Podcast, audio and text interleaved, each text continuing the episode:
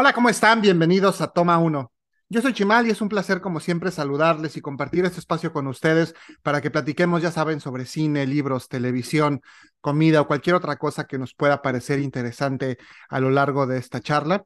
Antes de comenzar, les recuerdo las redes sociales del programa Toma 1 Podcast, tanto en Instagram como en Facebook, y las redes sociales de un servidor Chimalito08 en Instagram, Twitter y Facebook para que puedan seguirme, estar al pendiente de lo que publico todo por supuesto relacionado con este espacio, pero también con algunas otras cosas acerca de mi vida. Digo, no soy mucho de estar compartiendo, pero por ejemplo, el fin de semana hice por ahí unos taquitos muy ricos, subí unas fotos, entonces si quieren también enterarse un poquito más acerca de lo que voy haciendo en mi vida diaria, pues pueden por supuesto, estar ahí en contacto en redes sociales y también para que me envíen todas sus dudas, comentarios y sugerencias acerca de este podcast para que puedan decirme, oye, chécate tal película, oye, léete tal libro, o que me digan, ¿sabes qué? Tal no me gustó o tal me encantó, ¿por qué no hablas un poco más sobre este tema? Entonces, ya saben que todo es súper bienvenido, esta es una comunidad y la intención es, por supuesto, que siga creciendo y que cada vez seamos más personas hablando sobre estos temas que a mí en lo personal tanto me interesan y que seguramente si ustedes están escuchando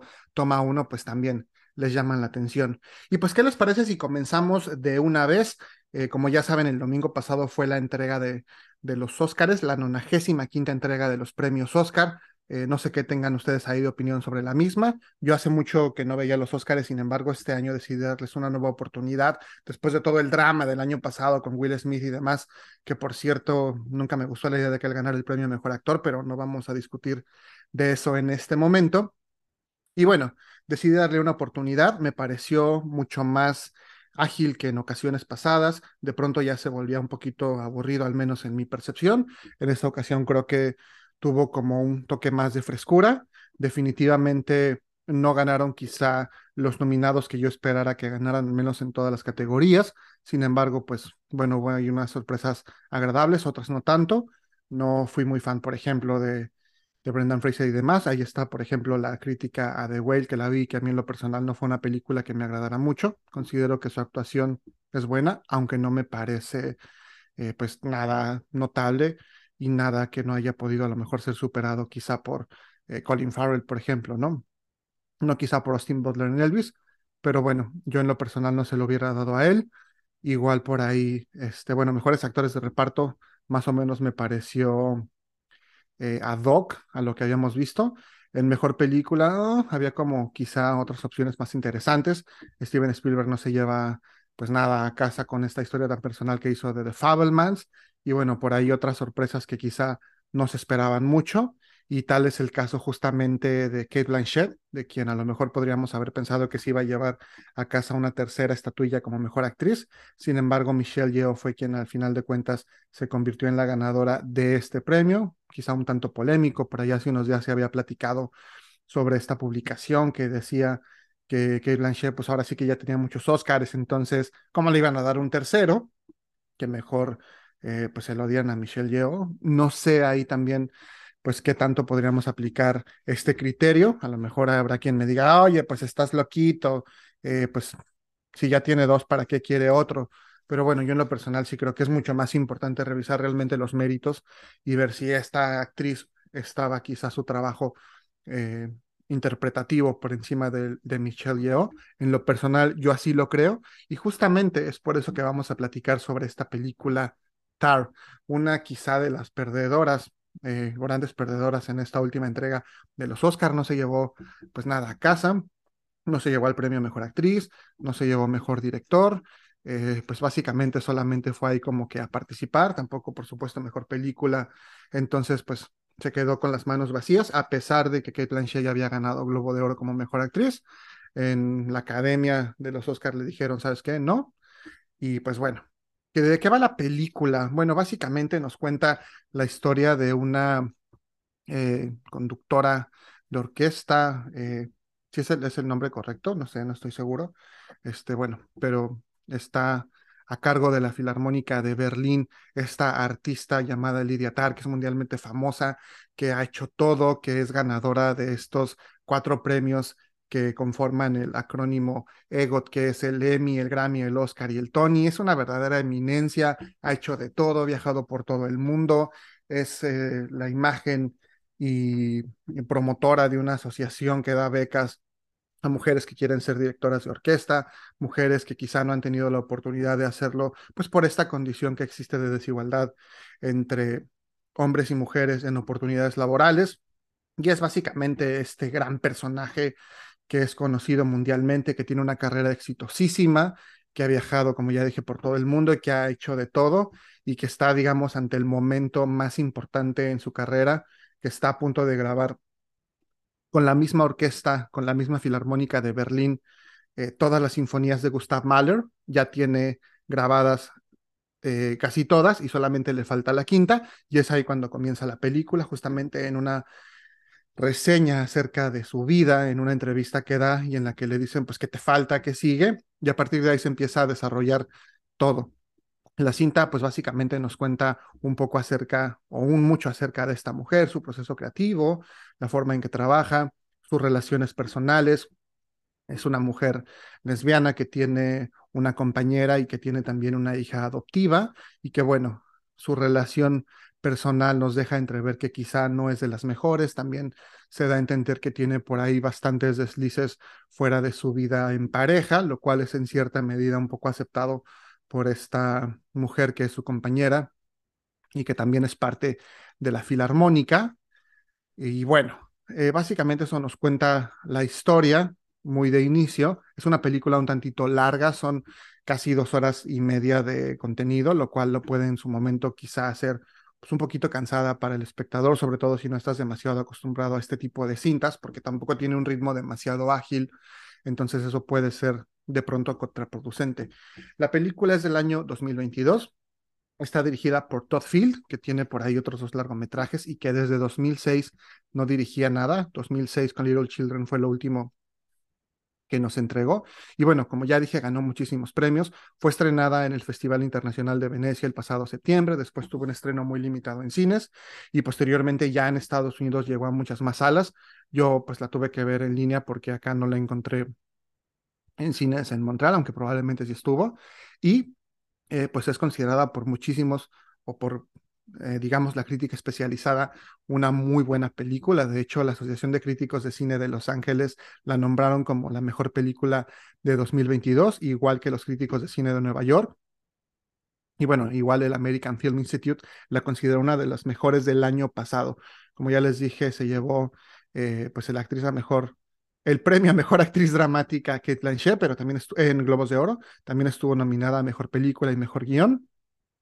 Y bueno, igualmente publicaciones como Vanity Fair, eh, Variety, The Hollywood Reporter, Atlantic, eh, The Atlantic y Entertainment Weekly eh, la consideraron como la mejor película del año 2022. Sin embargo, pues no se llevó ningún premio Oscar, quizá por la temática y ahí es donde voy a entrar a lo mejor quizá en una eh, discusión o en una situación un tanto polémica, la película nos deja entrever, porque quizá nunca queda demasiado clara, estas eh, relaciones de poder y de favores que esta mujer da a algunas de las becarias o miembros de las orquestas en las que trabaja a cambio de favores sexuales.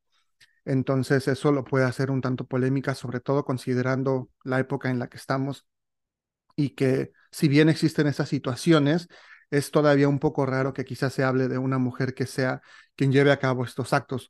Eh, son mucho más señalados o somos mucho más señalados los varones, como en el caso de MeToo, en el que suceden estas situaciones y que se ven presentes estos temas de acoso y, y demás. Entonces, pues quizá por ello a lo mejor mucha gente de pronto no se sintió tan identificada y creo que quizá la película ahí eh, al no dejar tan claro cuáles son las situaciones en las que se ve envuelta esta eh, mujer, eh, pues de pronto pueda resultar un tanto confuso para el espectador.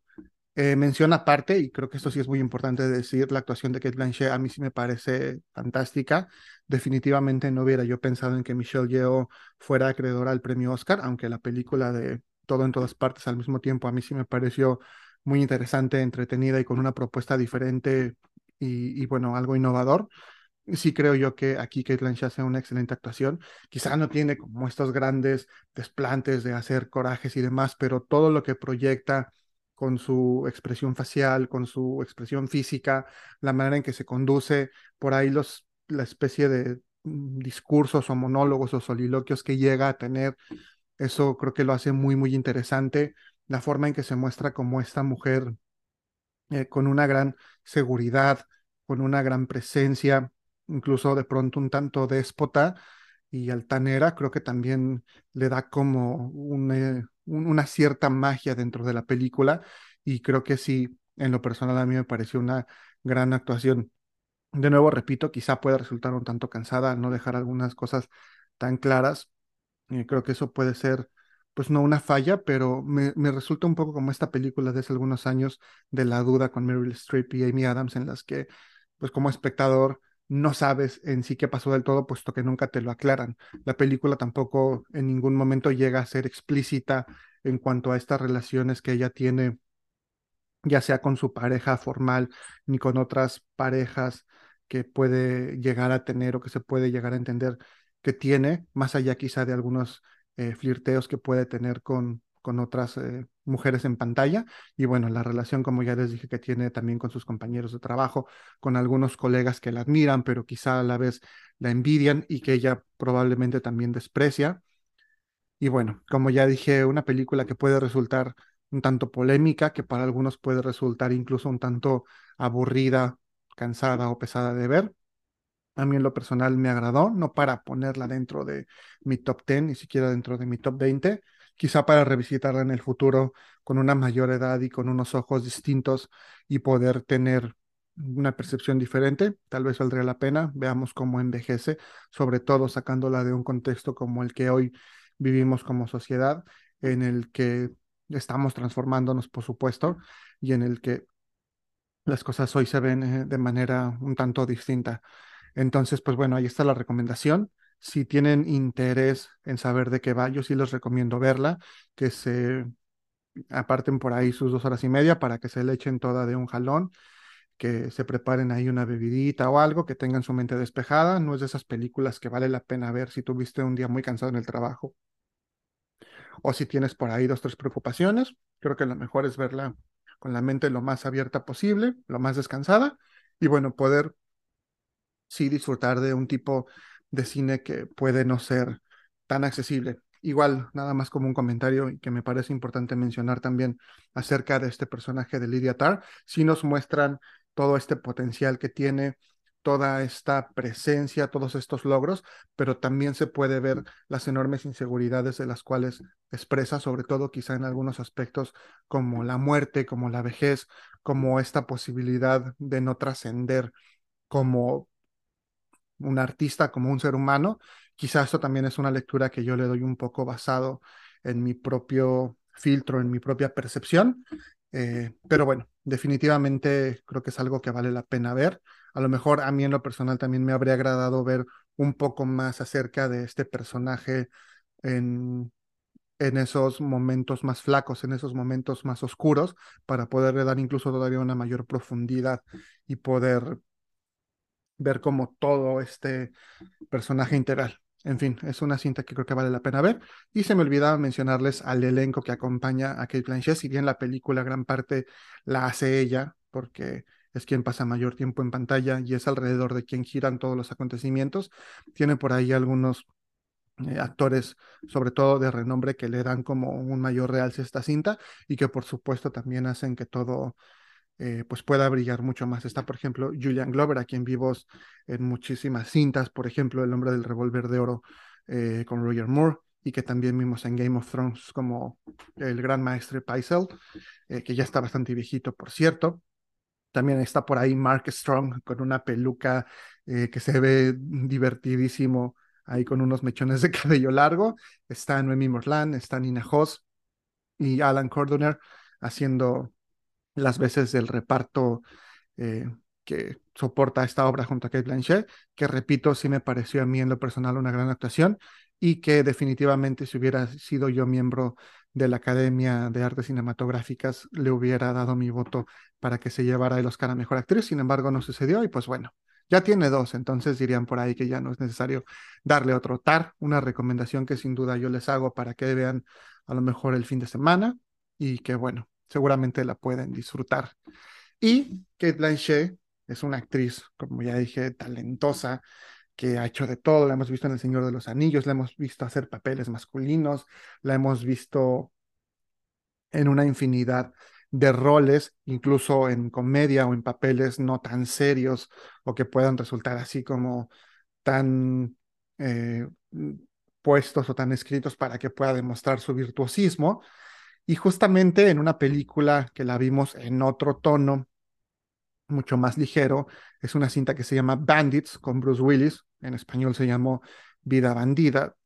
Y esta es una de las películas que yo tuve que ver sí o sí, porque después de que mi papá vio El Sexto Sentido, se convirtió en tremendo fanático de Bruce Willis y a partir de ese momento nos teníamos que chutar todas las películas que salían de Bruce Willis, ya fuera en video, ya fuera en el cine, pero nos aventamos casi toda su filmografía, como que le entró un amor ahí muy profundo por este actor, que por cierto sabemos que actualmente está pasando eh, pues ciertos momentos difíciles debido a su estado de salud.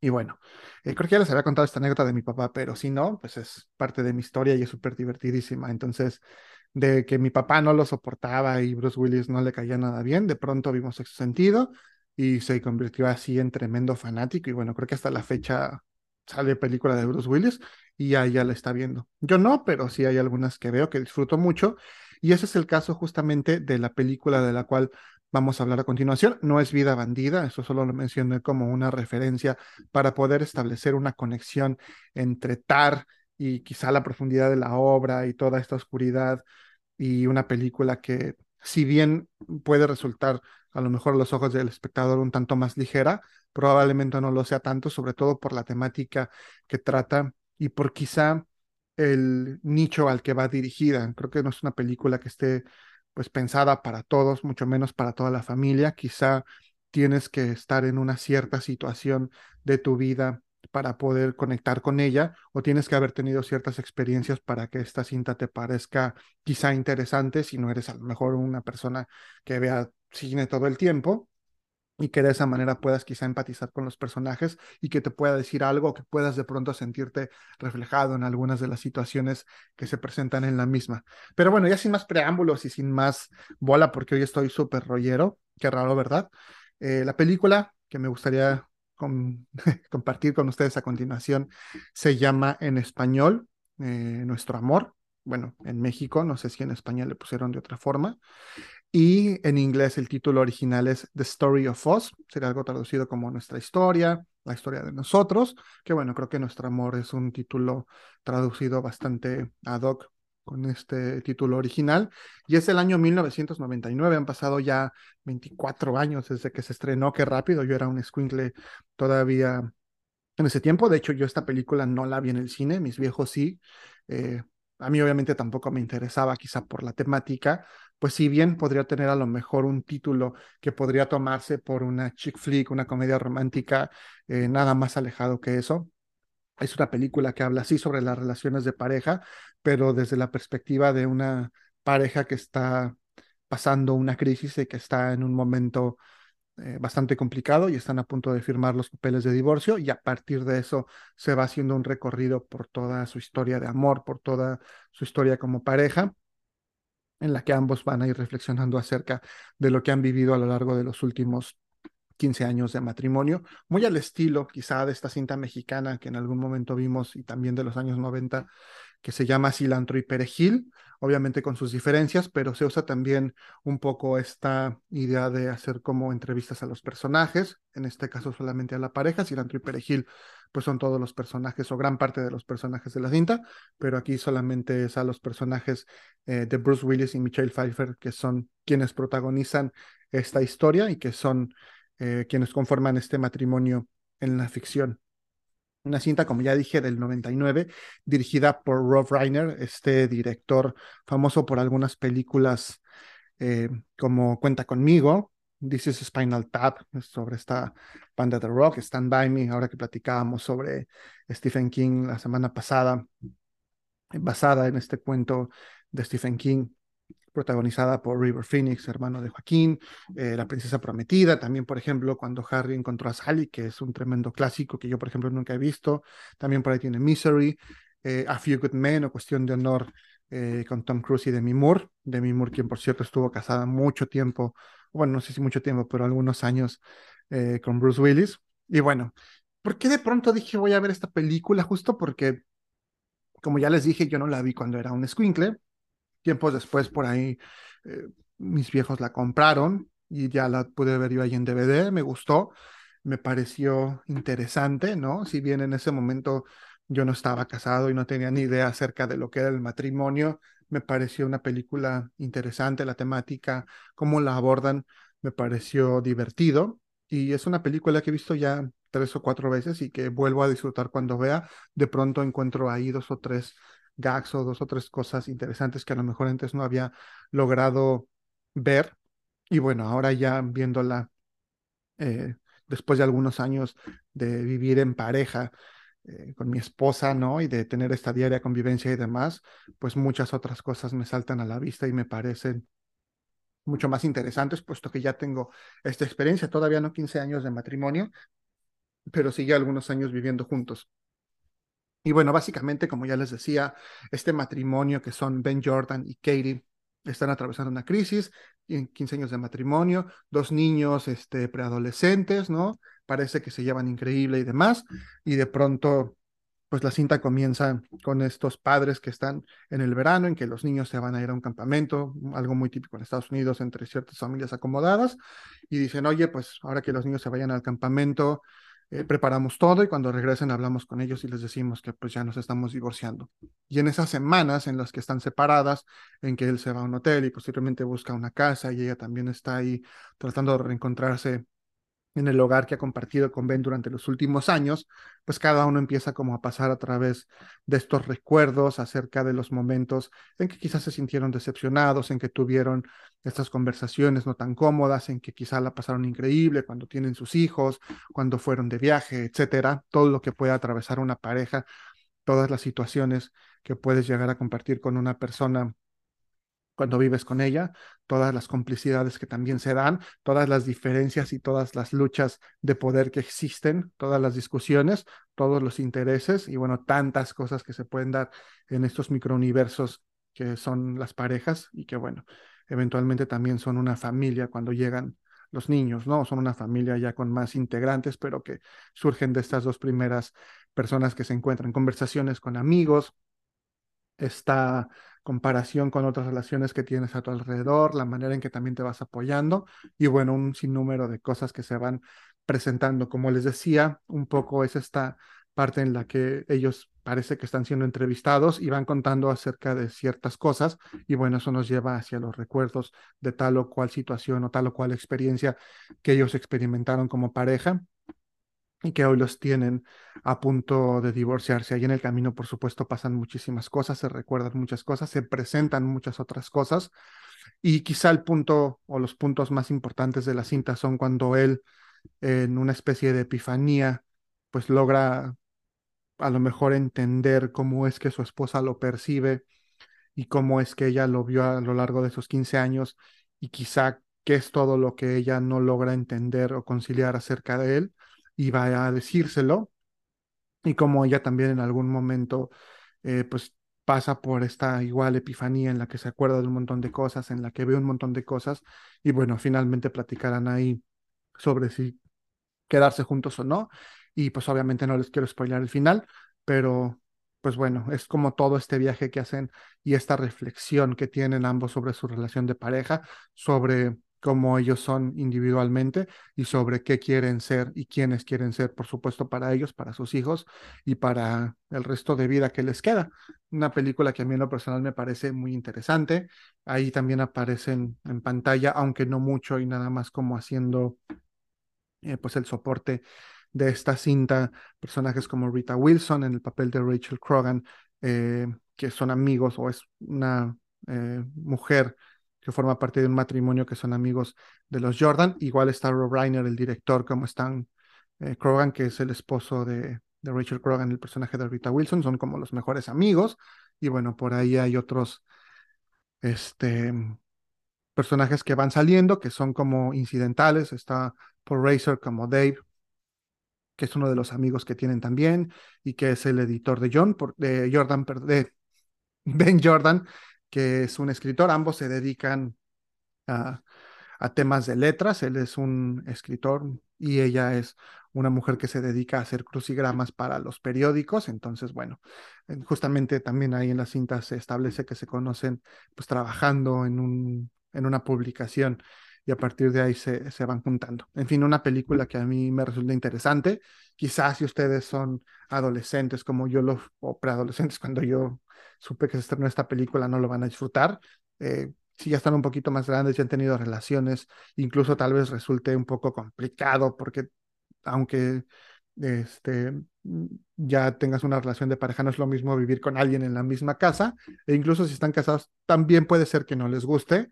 A mí en lo personal me gusta, la disfruto, se la recomiendo, eh, sobre todo, como les digo, quizás si ya están o estuvieron casados por algún tiempo, creo que pueden encontrar ahí cosas interesantes. Y bueno, es también por momentos divertida, por momentos triste, por momentos también creo que te puede a lo mejor poner a reflexionar un poquito. Y bueno, esta es la recomendación que yo les hago en esta ocasión. Y como he estado hablando muchísimo y necesito tomar agua, necesito también como darme un break y darles un break a ustedes de mi voz, creo que es buen momento de hacer una pausa musical. Y dentro de esta pausa musical va una canción que me encanta, que justamente forma parte de esta banda sonora de The Story of Oz. De hecho, se escucha a lo largo de toda la película en varias versiones, la versión como original, una versión acústica, una versión incluso solamente instrumental. Es una canción de Eric Clapton, este famoso músico legendario también. Eh, que bueno, igual es del año 99, apareció en un álbum recopilatorio de Eric Clapton que se llama Clapton Chronicles, The Best of Eric Clapton, que se publicó el 12 de octubre del 99, hace ya también bastantes años. Y la versión que vamos a escuchar es justamente la versión acústica, que me gusta bastante. Un tiempo la traje eh, ahí como muy, muy de moda. Ahora ya no la escucho tanto, pero me parece interesante y por supuesto la comparto con ustedes. Es una historia que habla justamente sobre pues estas historias de pareja, es un hombre que extraña a su novia, que se siente perdido, que dice, chin, ¿qué hago? Y también pues tiene un poco este juego de palabras, la canción se llama I Get Lost, pero el I está entre paréntesis, entonces también podría a lo mejor entenderse como Get Lost. Es una, una canción que a mí en lo personal me gusta mucho y espero que ustedes la disfruten. Los dejo con I Get Lost de Eric, eh, I Get Lost de Eric Clapton y regreso en breve a Toma Uno para seguir platicando sobre cine.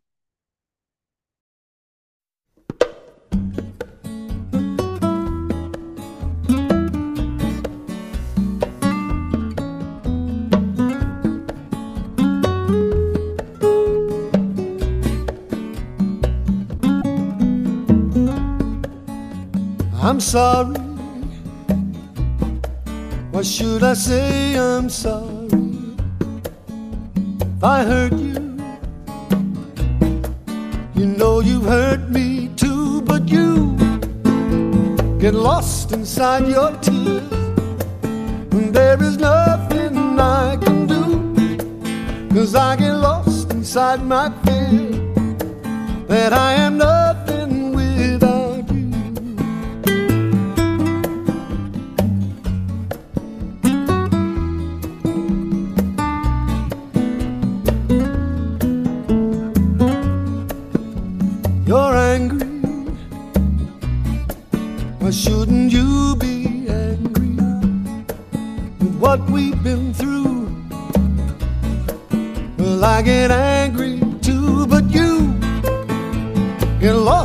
inside your tears.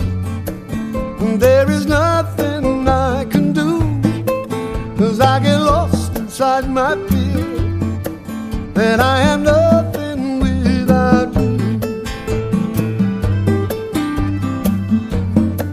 Cause I am nothing without you. Why should we have taken so long to be looking inside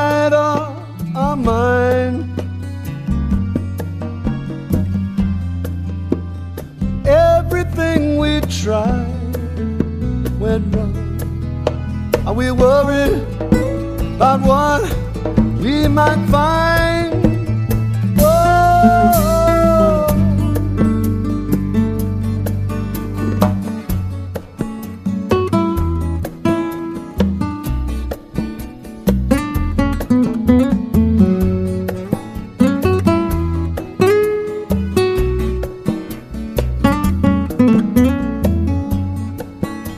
I'm sorry can't I say I'm sorry? If I hurt you, you know it hurts me too, but you, you're lost inside your tears.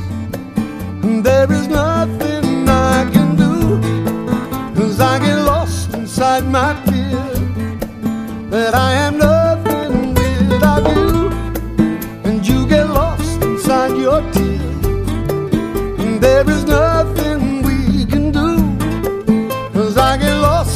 inside my fear. That I am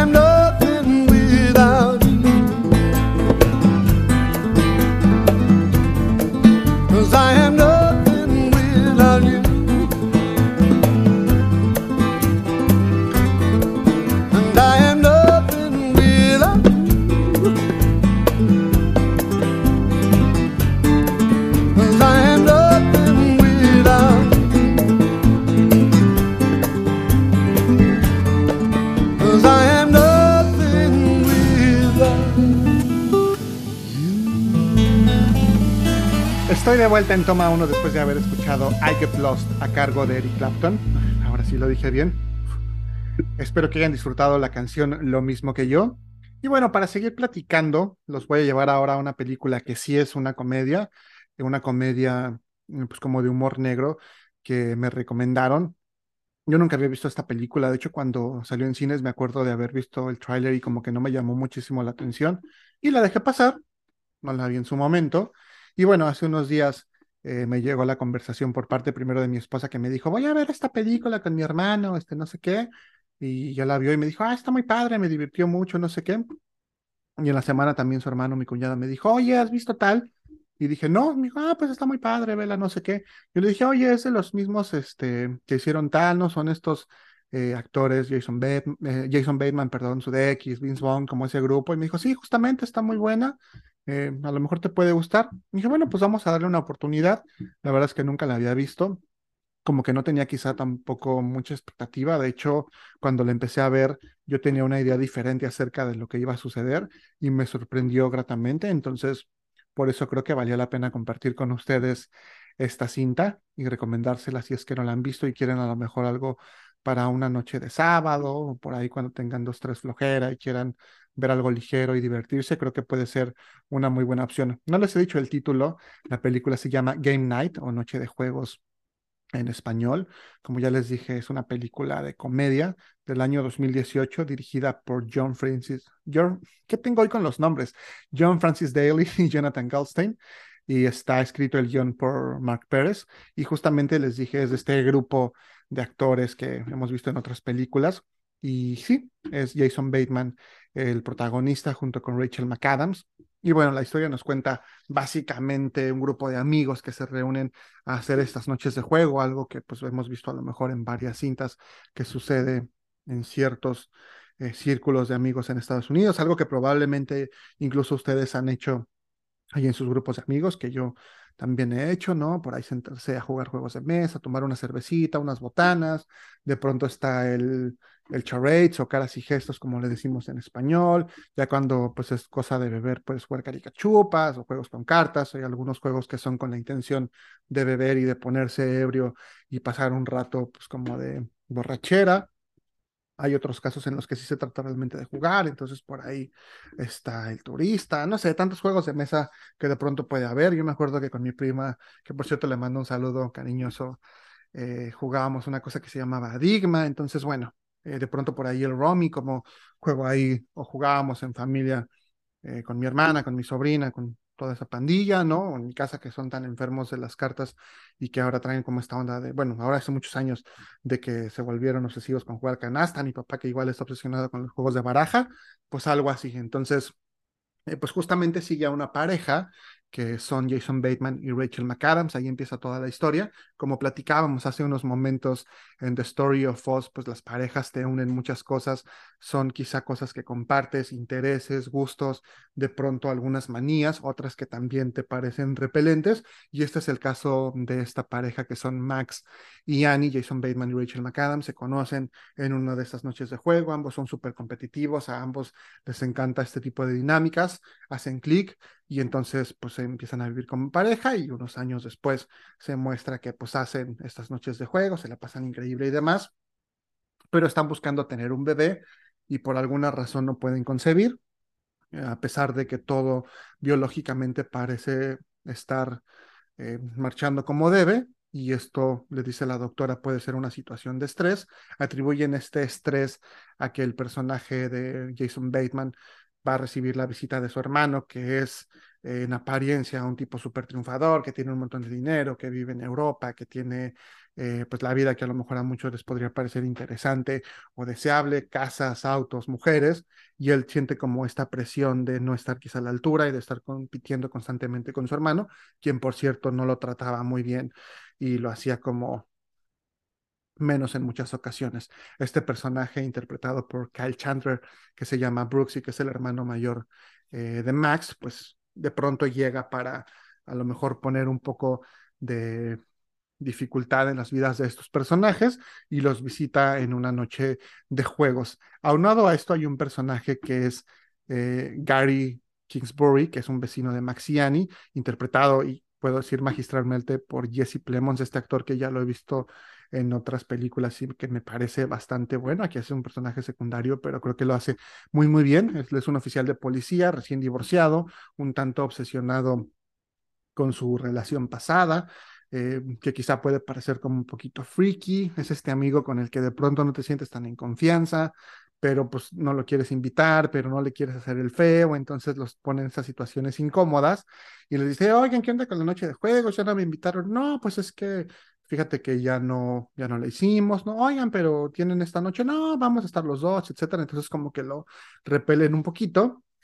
Y bueno, él siente como toda este rechazo, por supuesto, pero quiere integrarse. Sin embargo, no lo logra. Y bueno, otro, otros personajes que son parte de este grupo de amigos, por ejemplo, está este eh, Billy Magnus, eh, perdón, eh, Ryan, que es interpretado por Billy Magnussen, que es este personaje que también lleva siempre diferentes citas y que todas se parecen, un poco estas chicas muy básicas o, o, pues, ¿cómo decirlo? Quizás sin mucho coeficiente intelectual o con otros intereses diversos, ¿no? Este, por ahí también están otros amigos, una pareja, entonces, bueno, finalmente llega el hermano Brooks, el hermano de Max, les dice, ah, ¿cómo están? La noche de juegos, bla, bla, bla, los humilla un poco. Eh, este, Annie y Max deciden como pues ponerse a vengar con él y él les dice, bueno, los voy a invitar a una noche de juegos a mi casa, en la colonia tal, que es una colonia super nice, super pop, y entonces pues ellos se sienten como con esta presión, pero quedan de verse y bueno, justo el día de esa noche llegan eh, a la casa de Bruce, que por supuesto está increíble, que está en una colonia super nice. Él les dice, me acabo de comprar un carro que es el carro de los sueños de Max. Y le dice, este, el que gane esta noche de juego se va a quedar con este premio, que es el carro, y que me lo acabo de comprar y que está maravilloso. Yo ya vengo, creo que me quiero establecer aquí, ya no quiero vivir en Europa, bla, bla, bla. Y les cuenta la dinámica de esa noche de juegos, que básicamente va a ser una especie de club, ¿no? No sé si se acuerdan de este juego de mesa que era como de resolver misterios y demás, algo así. Y les dice, una persona de nosotros va a ser eh, la víctima, una víctima de un secuestro. Ahorita van a llegar las eh, personas que me vendieron ese servicio y que son los que se dedican a hacer estos juegos de rol. Van a secuestrar a uno de nosotros, nos van a dejar pistas y bueno, cuando resuelvan todas las pistas y lleguen hacia el final, se van a quedar con el premio. Curiosamente, entran unas personas realmente a secuestrar a este personaje de Brooks. Son realmente secuestradores, todos como están en esta dinámica de, ah, es cotorreo y demás y todo, pues no lo pelan, por ahí se agarran a trancazos, de pronto se lo llevan y él trata de decirles como, oigan, güey, eso es en serio, no estamos en la parte del juego y todos se quedan como, ah, qué padre, ¿no? Súper bien, bla, bla, bla. Para esto ya estaba ahí este, eh, el, el, pues como el host del servicio, ¿no? Que estaba contándoles cómo iba a ser la dinámica de este juego, de cómo se iba este, a llevar a cabo la historia, que por cierto es Jeffrey Wright, ahí en un papel como pues una especie de cameo. Y entonces llegan los secuestradores, lo golpean, lo dejan en el piso y pues te digo, todo piensan, les digo, perdón, todos piensan que está como planeado y que es parte de la dinámica, sin embargo no lo es. Entonces, pues en esta búsqueda de ganar, por ahí de pronto empiezan a buscar como qué opciones pueden tener, si se van siguiendo el localizador de Brooks, etcétera. Y bueno, no se dan cuenta que esto es una realidad hasta que pues, se dan cuenta que sí hay armas de verdad involucradas, resulta que Brooks no es la persona que ellos creían y a partir de ahí se empieza a desarrollar ya como toda la trama. Tiene dos o tres plot twists interesantes. Quizá algunos puedan parecer un tanto inverosímiles o esta dinámica pueda parecer un tanto inverosímil. Sin embargo, creo que a pesar de esos pequeños hoyos que puede tener en la trama, la película funciona bastante bien. Es divertida. También entendemos que es una comedia y que está llena o hay varios absurdos involucrados sin embargo, creo que la manera en que lo hace y te va llevando a través de la historia es bastante entretenida. Como ya les dije, tiene dos o tres plot twists que lo hacen muy interesante. Eso a mí me pareció fantástico y creo que es algo que vale mucho la pena. No lo mencioné, pero la película es justamente de los creadores de Horrible Bosses, estas cintas que ya comentamos aquí en Toma 1 y que también a mí, al menos la primera parte, me parece fantástica. Tampoco la vi en cine y después, este, creo que ya lo conté, lo vi en, en unas vacaciones y me pareció increíble y me pareció divertidísima y bueno, está si bien no alcanza el nivel de Horrible Bosses, es una película que vale bastante la pena y que pueden disfrutar. Yo la recomiendo, como les dije, sin demasiadas pretensiones y demás. Creo que la pueden ver otro enfoque quizá de las parejas y de las relaciones, pero vale la pena. Y bueno, incluso la pueden ver con un grupo de amigos y si tienen como este gusto por hacer noches de juegos, tal vez consideren que no sea muy buena idea este tipo de juegos que ahora también hay, eh, pues está tan en boga este tema de los escape rooms y demás. Pregúntense cómo sería si un escape room eh, no fuera de juego y fuera en la vida real y entonces tuvieran que realmente jugar por su vida, ¿no? O el premio fuera sobrevivir. Entonces, está interesante, vale la pena. Y bueno, finalmente y ya para dejarlos en paz, porque si estoy vuelto loco y he estado hable y hable y hable y hable y demás.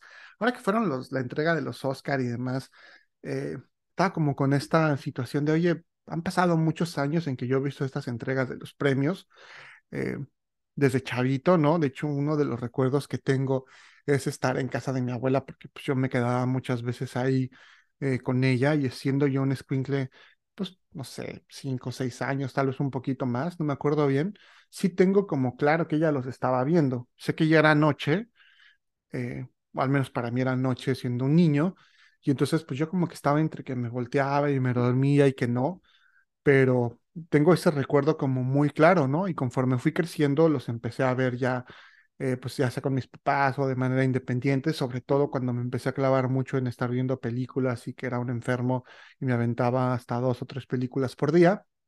Después como que les dije, eh, lo dejé de ver. Y bueno, ahí como revisando todo el historial de ganadores y nominados, etcétera, me encontré con que hay una película que vi hace ya bastante tiempo, de hecho 15 años, en esa época en la que iba yo a la universidad, y a veces no iba y me iba de pinta al cine, porque así soy de ñoño, en vez de irme quizá a otros lugares, yo me iba al cine, ¿no? Esa era mi pinta, a unos cines que están ahí junto a la Festa Catlán, que creo que todavía están, y pues yo como tenía mi tarjeta de cliente frecuente de Cinemex, eh, pues me iba a cada rato y lo disfrutaba muchísimo. Y esta es una de las películas que vi en una de esas idas de pinta, creo. Me fui solo, dije, o bueno, a lo mejor salí temprano, no sé, pero ahí, ahí estaba yo y obviamente ya venía como con toda esta idea de, ah, la película viene como con muy buenas recomendaciones y demás, hay que verla. Eventualmente ganó el premio a Mejor Película en los Oscar, eh, tuvo súper este, bien recibida por la crítica y demás, es una historia interesante. Y bueno, justo esa historia fue la que me hizo recordar esta última entrega de los premios Oscar y la intención de ver nuevamente esta película que ya tiene tiempo que vi, obviamente, la primera vez. La revisité, por supuesto, en algunas ocasiones. Me acuerdo que salí del cine como súper emocionado y me encantó y demás. Y creo que luego, luego le dije a mis jefes, tienen que ver esta película. Los mandé a, verla. creo que ya no la fui a ver yo con ellos porque ya la había visto, pero sí después la tuvimos en DVD y la vi un par de veces más. Y ahora que la vi, la verdad es que la volví a disfrutar bastante. Otra vez no les he dicho el título, pero ya se los voy a decir. Estoy hablando de Slumdog Millionaire o Quién quiere ser millonario. Esta cinta dirigida por Danny Boyle, el famosísimo Danny Boyle, que no nos hizo entrega de James Bond, pero que bueno, ha hecho otros trabajos muy interesantes como Trainspotting, este, que es una gran película también y que vale muchísimo la pena y que es creo que uno de los directores pues más importantes de los últimos años, quizá de los 90, quizá de, pues sí, mediados de los 90, todavía a principios de los 2000 y que bueno, se llevó el Oscar a Mejor Película justamente por esta cinta. Tiene otros trabajos, como ya dije, interesantes. Por ejemplo, Yesterday, que no me gustó muchísimo, pero ha hecho otras cosas, Transporting 2, Exterminio, 127 horas con James Franco, que también fue de esas películas que me lancé a ver ahí eh, solito y que este, me aventé con mi balde de palomitas yo solo en una sala de cine. Y bueno, como ya les dije, ¿Quién quiere ser millonario? Como fue conocida en español, una película eh, fantástica, a mi parecer, basada en la novela Quiere ser millonario, que es el título de esta novela escrita por el escritor y diplomático Vikas Swarup, quien, bueno, básicamente es muy similar a la historia, nada más les hago un poquito de contexto. Fue una, una novela, perdón, publicada en el año 2005. Es una historia que igual sigue a un muchacho sin educación que viene de los barrios bajos de la India, nada más que aquí el nombre del personaje es Ram Muhammad Tomás, que bueno, se convierte eventualmente en millonario gracias a este concurso de televisión y que bueno, igual tiene ahí un interés romántico que no se llama Lática, se llama Anita, y que bueno, va a ir contando toda su historia, en este caso en primera persona, acerca de todo lo que va viviendo, muy similar quizá las situaciones que se presentan en la película, algunas diferencias como eh, los conflictos que tienen que ver más eh, entre la India y Pakistán y que en la película es un poco más el tema, al menos abordado desde cierto punto de vista religioso, ¿no? Se dejan algunas cosas de lado, no se eh, adentra a lo mejor tanto en la película en el consumo de drogas y alcohol, pero bueno, es muy similar y obviamente como ya les dije, los nombres de los personajes principales cambian en esta adaptación y en este guion escrito eh, por Simón Beaufoy, escritor también guionista del Full Monty, que es también una de las películas eh, más famosas de los años 90 y que fue justamente la razón por la que Danny Boyle aceptó leer este guion y finalmente dirigir la película al ser admirador del Full Monty porque al inicio fue como, no, yo no quiero hacer una película sobre este programa de televisión que se llama eh, ¿Quién quiere ser millonario? No, yo quiero hacer otras cosas.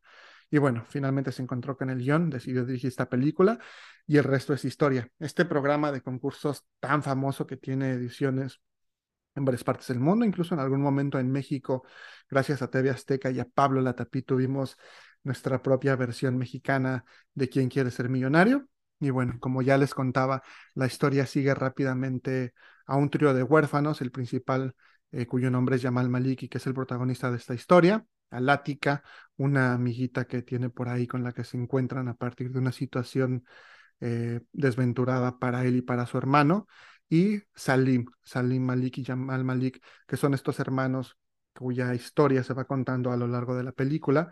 Estos dos hermanos que viven en los barrios bajos de la India solamente con su mamá y que, bueno, en algún momento tienen la desgracia de quedar huérfanos y a partir de ahí empezar a vivir un montón de circunstancias que los van a llevar finalmente a un desenlace que podría no parecer muy prometedor para ambos. En el camino se encuentran a Lática, esta pequeñita que los va a acompañar a lo largo de también su historia y que va a ser el interés romántico de Yamal y uno de los motores para la vida de este personaje. Como ya les dije, van a atravesar un montón de historias. La película comienza justamente con Yamal eh, en el programa, con Yamal siendo torturado por la policía debido a que consideran que hizo trampa, ya que al no tener educación y venir de los barrios bajos de la India, ser un huérfano que se dedica a servir chai en un call center, pues es improbable que tenga ciertos conocimientos, entonces piensan que de alguna manera logró hacer trampa y empieza a ser entrevistado por el comisario, por el jefe de la policía, el detective, quien le dice qué está pasando y él empieza a contar su historia y la razón por la que sabe todas estas preguntas. De hecho, al inicio de la cinta comienza con una pregunta que dice cómo es que un niño de los arrabales sin educación logra ganarse o convertirse en millonario en una noche y dan varias respuestas, ¿no? Este hizo trampa, estudió un montón, bla, bla, bla, o es el destino, está escrito.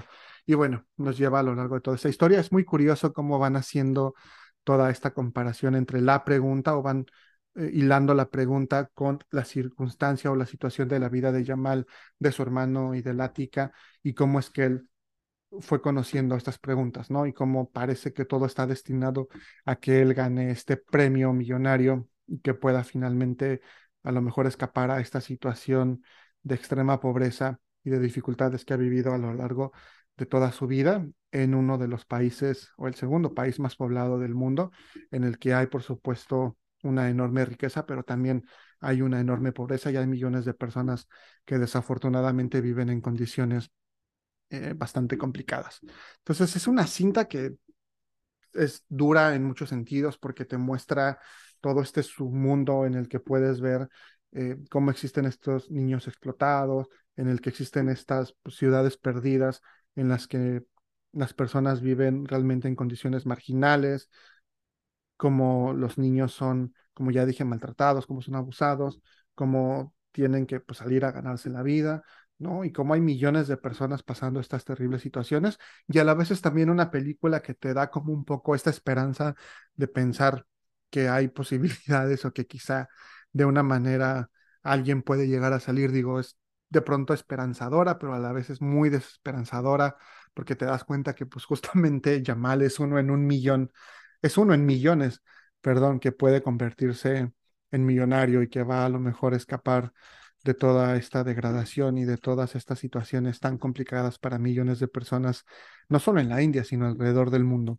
Justamente es algo que, que mencionaban, ¿no? Que esto pues puede suceder en la India, pero bien podría suceder en México y esta historia funcionaría en, creo, cualquier país de Latinoamérica o casi cualquier país de Latinoamérica, en África, en Asia, bueno, Asia justamente en la India, probablemente también en algunos países de Europa, incluso creo que hasta en Estados Unidos eh, y en Canadá, ¿no? O en otros lugares que podrían parecernos el primer mundo, podríamos encontrar una historia así en la que eh, unos niños de los suburbios o de los arrabales, pues están tratando de sobrevivir y pasan un montón de vicisitudes que los van a orillar en algún momento a situaciones que no son las más propicias o que pueden tener que elegir entre el crimen o la calle o la muerte o la cárcel o en vivir una existencia eh, sin mayores aspiraciones o sin mayores esperanzas, lo cual es bastante triste. Ya me puse muy filosófico. En su momento me acuerdo que estaba yo chillando a moco tendido en la sala de cine con emoción, con nerviosismo, incluso por toda esta situación que atraviesa el personaje de Yamal. Y bueno, lo volví a vivir. Creo que es una película que vale la pena. Si no la han visto, la recomiendo. Dev Patel, que fue pues la primera película en la que yo vi a este actor, hace el papel principal de Jamal Malik. También hay otros dos actores en ese momento, niños y preadolescentes, que hacen este mismo papel, porque la historia, como ya dije, va viviendo o va mostrando esta parte de sus vidas. Igual está Freida Pinto en el papel de Lática cuando ella es una adulta, igual dos actrices pequeñitas cuando la muestran como niña, y Salim Malik es interpretado por Madhur Mittal, espero que lo esté pronunciando bien porque no tengo ni idea de cómo se pronuncia. Por ahí también está Anil Kapoor como Prime Kumar, que es este presentador del programa de televisión que dice, Who wants to be a millionaire? Y que está increíble y es súper estrafalario y demás, y trae por ahí unos trajes brillantes, etcétera, que también lo vimos ahí en Mission Impossible. No sé si es Ghost Protocol, Ay, se me va la memoria, pero bueno, eh, sale también ahí con Tom Cruise en algún momento. Ahorita les digo exactamente en dónde sale o en qué parte de esta eh, saga de Misión Imposible lo podemos ver, porque no quiero este, no darles la información correcta. Ay, no lo encuentro. Bueno, mientras les sigo platicando este, un poquito, porque si no van a perder el hilo, y yo estoy aquí buscando en mi celular. Así sale en Ghost Protocol. Bueno, no estaba tan, tan alejado. Por ahí también lo pueden ver. Y bueno, Irfan Khan, que es el inspector de policía, este actor que falleció en 2020 debido a un problema de cáncer del colon y que es quien en cierta medida también le da la oportunidad a Yamal de poder eh, seguir persiguiendo un sueño. Obviamente no les voy a contar toda la historia, ya más o menos les di un par de spoilers, espero que no sean demasiados. En algún momento uno siente esta preocupación de qué va a pasar con Yamal y es muy duro eh, pensar en todo lo que atraviesa estos niños para poder llegar hacia el final de la cinta. Si no la han visto, de verdad creo que es una película que tienen que ver al menos alguna vez, darle la oportunidad. Tiene, como ya les dije, momentos este, muy cotorros, ¿no? En que te ríes, otros que son muy dramáticos y muy duros de ver. O sea, que de hecho dices, güey, ¿cómo pueden estar pasando estas cosas en el mundo? Y otros que te levantan el ánimo y que dicen, ah, pues no todo está tan mal. O sea, si pasan esas cosas, no todo está tan mal. Al final de cuentas son un montón de emociones encontradas. Quizá la vida misma, si lo puedo llamar así, sin ponerme demasiado filosófico y reflexivo. Y bueno, una cinta que sin duda vale muchísimo la pena ver. Como ya dije, muchísimos premios. Se llevó ganadora Mejor Película, Mejor Director para Danny Boyle, Mejor Guión Adaptado, Mejor Banda Sonora, Mejor Canción Original, Mejor Fotografía, Mejor Montaje. Fue así una de esas películas que agarran y se llevan varios premios. Creo que merecidamente, a mí en lo personal así me lo parece. Y bueno, esta es básicamente la reseña, es la recomendación. Hoy todo fueron recomendaciones. Hoy les digo, vean todas esas películas. Eh, si tuvieran quizá que evitar alguna, les diría que a lo mejor se eviten Tar, ¿no? Tal vez The Story of Us, si no están casados o si todavía no están en ese mood. Eh, pero Slumdog Millionaire sí es una película que vale muchísimo la pena ver. De verdad, creo que la van a disfrutar. Y si no les gusta, pues por ahí me escriben, ya saben, redes sociales, eh, Facebook, Instagram y Twitter, Chimalito08. Eh, programa Toma Uno Podcast, así todo de corrido, Instagram y Facebook, para cualquier cosa que me digan, no me gustó Slumdog Millionaire, perfecto, se vale, solo cuéntenme, ya saben que cualquier comentario es súper bienvenido. Recuerden que pueden escuchar este podcast en Spotify, en Apple Podcast, en Google Podcast, eh, también está en Amazon Music y bueno, por ahí hay otras plataformas como iHeart y demás para que puedan tener acceso la que sea su favorita. Lo importante es que lo escuchan, lo compartan y que bueno, que sigamos creciendo como esta comunidad. Ha sido un verdadero placer estar con ustedes en una emisión más de Toma 1. Y como ya les decía, esta película recibió muchísimos premios, entre ellos la mejor canción original, una canción que se llama Hey Ho. Estoy esperando pronunciarlo bien porque incluso busqué la pronunciación en YouTube y como que no, no sé si lo estoy diciendo bien, pero bueno, si no, disculpen ustedes, la verdad es que no, no hablo yo indie, pero espero que disfruten muchísimo esta canción. La neta es que vale muchísimo la pena. Está muy, muy buena. A mí en lo personal me gusta mucho y no les quiero contar cómo es que la canción eh, forma parte de esta historia y demás, pero seguramente han visto, incluso a lo mejor en estos reels o memes o lo que sea, acerca de, de Bollywood, ¿no? De cómo en las películas de pronto se meten estos números musicales, tiene mucho que ver con todo esto. Y bueno, la, la canción es una rola que estuvo a cargo de A.R. Rahman, que es quien se encargó de toda esta banda sonora de la película, con una letra escrita por Gizar, y como ya les dije, es de la película Slumdog Millionaire, vale muchísimo la pena. Hay incluso una versión en inglés con las Pussycat Dolls que se llama igualmente Hey Ho, o entre paréntesis como un título extra en inglés que se llama You Are My Destiny. Y bueno, de verdad es que es una rola que vale muchísimo la pena. Toda la banda sonora, todo el soundtrack de esta película está increíble. Yo lo disfruté muchísimo. Hay por ahí una canción de este, que se llama Paper Planes, que está buenísima, y un montón que están padrísimas. Igual si tienen oportunidad de escucharlo, lo van a disfrutar muchísimo. A mí me encanta y también traigo ahí, o traje mucho tiempo las canciones en mi celular, ahorita creo que solo traigo algunas. Y bueno, espero de verdad que la disfruten mucho, espero que hayan disfrutado tanto como yo esta emisión de Toma 1. De verdad estoy súper contento, no sé por qué, creo que debe ser porque tomé café y como que este, me dio para arriba, entonces ando así como súper hiperactivo, pero no tener taquicardia. Pero bueno, ha sido un verdadero placer, como ya dije. Yo soy Chimal, esto es Toma 1, se quedan con esta rola. Espero que la disfruten mucho y hasta la próxima.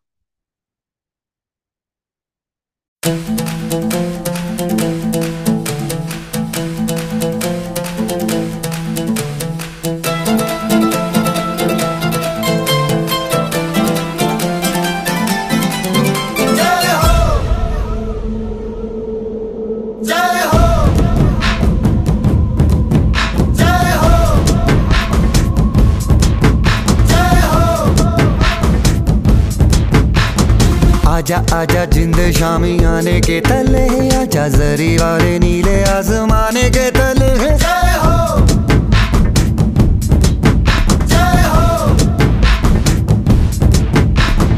आजा आजा जिंद शामी आने के तले आजा जरी वाले नीले आजमाने के तले जय हो।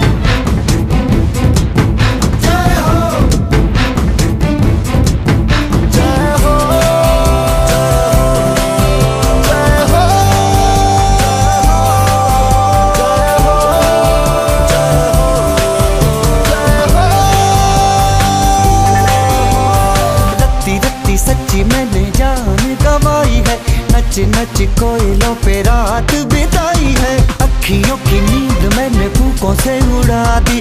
गिन गिन तारे मैंने उंगली जलाई।